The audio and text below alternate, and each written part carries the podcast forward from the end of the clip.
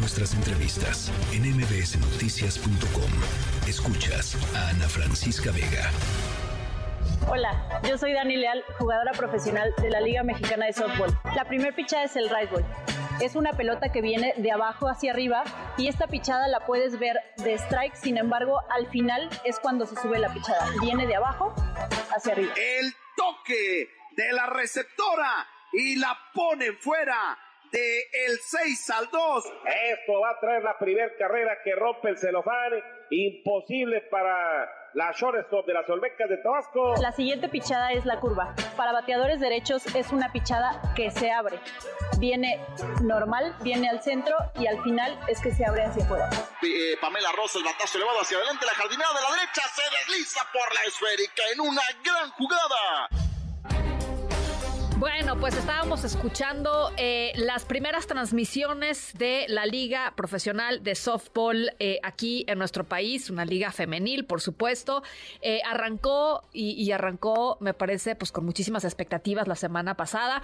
y en la línea telefónica, Horacio de la Vega, presidente de la Liga Mexicana de Béisbol. Gracias por conversar esta tarde-noche con nosotros, Horacio.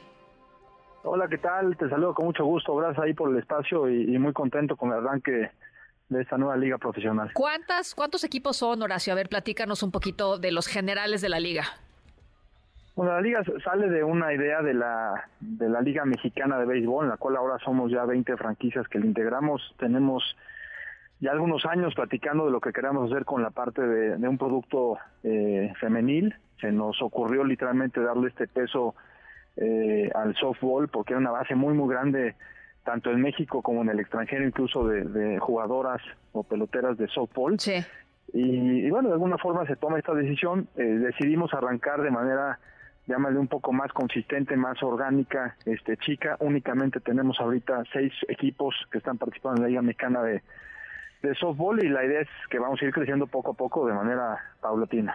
Oye, eh, a ver, eh, evidentemente eh, hay, hay, hay, hay, asuntos que tienen que ver con la comercialización, hay asuntos que tienen que ver con la economía, hay asuntos que tienen que ver con las, las finanzas saludables de los equipos, pero ¿cómo se decidió que fueran estos equipos precisamente quienes tuvieran la representación en el softball y, y cómo está construido todo el tema, por ejemplo, de los salarios de las jugadoras, que sabemos que es un tema eh, pues trascendental eh, en, términos de profesionalizar eh, el, la liga? Lo mismo está pasando y pasó en sus inicios con la Liga Mexicana de Fútbol Femenil, ¿no? Este, y conforme ha ido jalando comercialmente, pues también se han ido hecho, se han ido haciendo los ajustes necesarios para, para el tema de los salarios. Pero platícanos un poco cómo está pensado eh, económicamente este tema.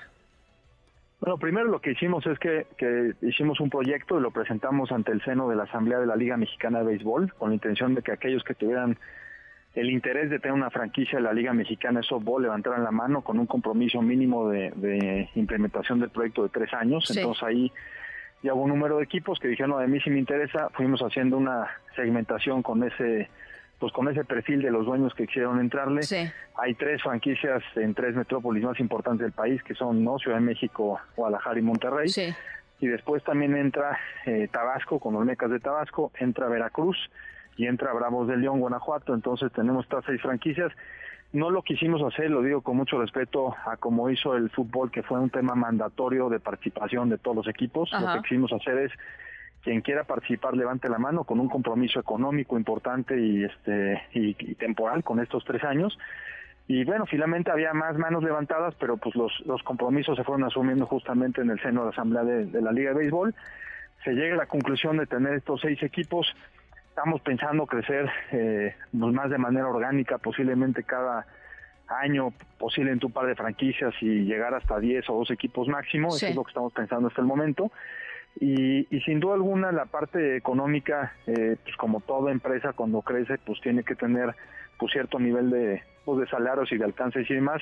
No obstante lo anterior, nosotros al ser una liga, llámale un poco más chica en términos de, los equipos, eh, decidimos poner sueldos tan gusto bastante pues, decorosos para las jugadoras. Eh, nosotros ahorita, por darte un ejemplo, el promedio de salarios de las jugadoras o menos como en 1.200, 1.500 dólares, que es muy superior a, otras ligas profesionales de, nivel femenil.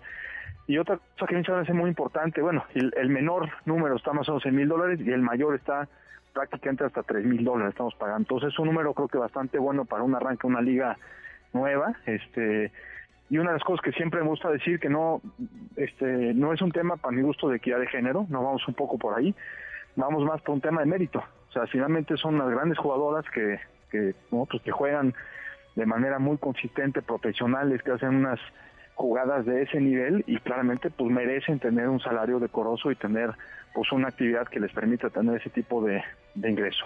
Claro, y, y además eh, sucede, por ejemplo, y, otra vez repitiendo con el con el ejemplo, pues me parece eh, pionero de, de las ligas de fútbol, eh, soccer en, en, muchas partes del mundo, Horacio, eh, conforme las em, las mujeres, las deportistas, las atletas van recibiendo un salario más acorde a sus, llamémoslo como tú le dices, a sus méritos, eh, pues eh, terminan profesionalizándose más, porque eh, si, si, uno tiene que jugar softball y encima trabajar y o, y, estudiar y o hacer otras cosas, pues es muy complicado de pronto profesionalizarse. Y, y, eso es pues una experiencia que supongo que ustedes tienen en la, en la, en la mente cuando están planteando algo así, ¿no? Sí, sí, definitivamente es, es eh, algo similar a lo que compartes. Eh, pues digo, de alguna forma lo que provocamos ahorita es tener 120 jugadores, son las que componen ¿no? los rosters de los equipos femeniles, eh, jugadores profesionales, que evidentemente lo que estamos tratando de hacer es que esto sea una liga que tenga más este más tiempo de vida, por así decirlo, en términos de la de la longitud de la temporada. Ahorita es una liga chica, digamos, de un mes y medio, dos meses, cuando mucho, seguramente es lo que vamos a crecer tanto en franquicias como en la, longitud de la temporada. Y estamos haciendo varios acuerdos con otras ligas internacionales en Estados Unidos. Eh, tenemos acercamientos con las ligas japonesas, que son ligas bastante fuertes en la parte de softball, con la intención de, tener ese intercambio de, de jugadoras y que las jugadoras pues sí participen en la Liga Mexicana de, softball y después van a Estados Unidos y posiblemente después participen en Japón. Entonces hay un calendario internacional interesante que lo que hicimos es también tiene una lógica de, de los tiempos que tenemos para el arranque de la temporada de béisbol, que arrancamos en abril, pero por otro lado tiene una lógica también de las temporadas de softball en Estados Unidos que arrancan en junio julio. Entonces creo que le permite a la jugadora participar en México, después participar en Estados Unidos y igual en otra liga internacional y después regresar a México el año que entra. Bueno, pues a mí me emociona de veras muchísimo. Si yo hubiera sabido esto, te confieso, Horacio, cuando era niña y, hubiera existido esta posibilidad, estoy absolutamente segura que eh, tal vez hoy no estaría frente a estos micrófonos si no me hubiera dedicado a jugar profesionalmente softball, porque soy una apasionada del deporte, eh, del, del béisbol y este y me parece una eh, una fregonería que se hayan lanzado a armar la liga que estén apostándole al deporte al deporte femenino y que además de eso pues lo hagan con eh, pues el mejor deporte que es el béisbol así es que felicidades y les deseo de veras todo el éxito del mundo pues agradezco mucho el comentario. Ya te invitaremos seguramente al arranque de la temporada de, de y a las finales del SOS, mi querida Ana Francisca, con muchísimo gusto más que invitada. No, hombre, estaré feliz de la vida de estar allá acompañándolos. Muchísimas gracias y de veras mucho éxito. Gracias, hasta luego. Noticias.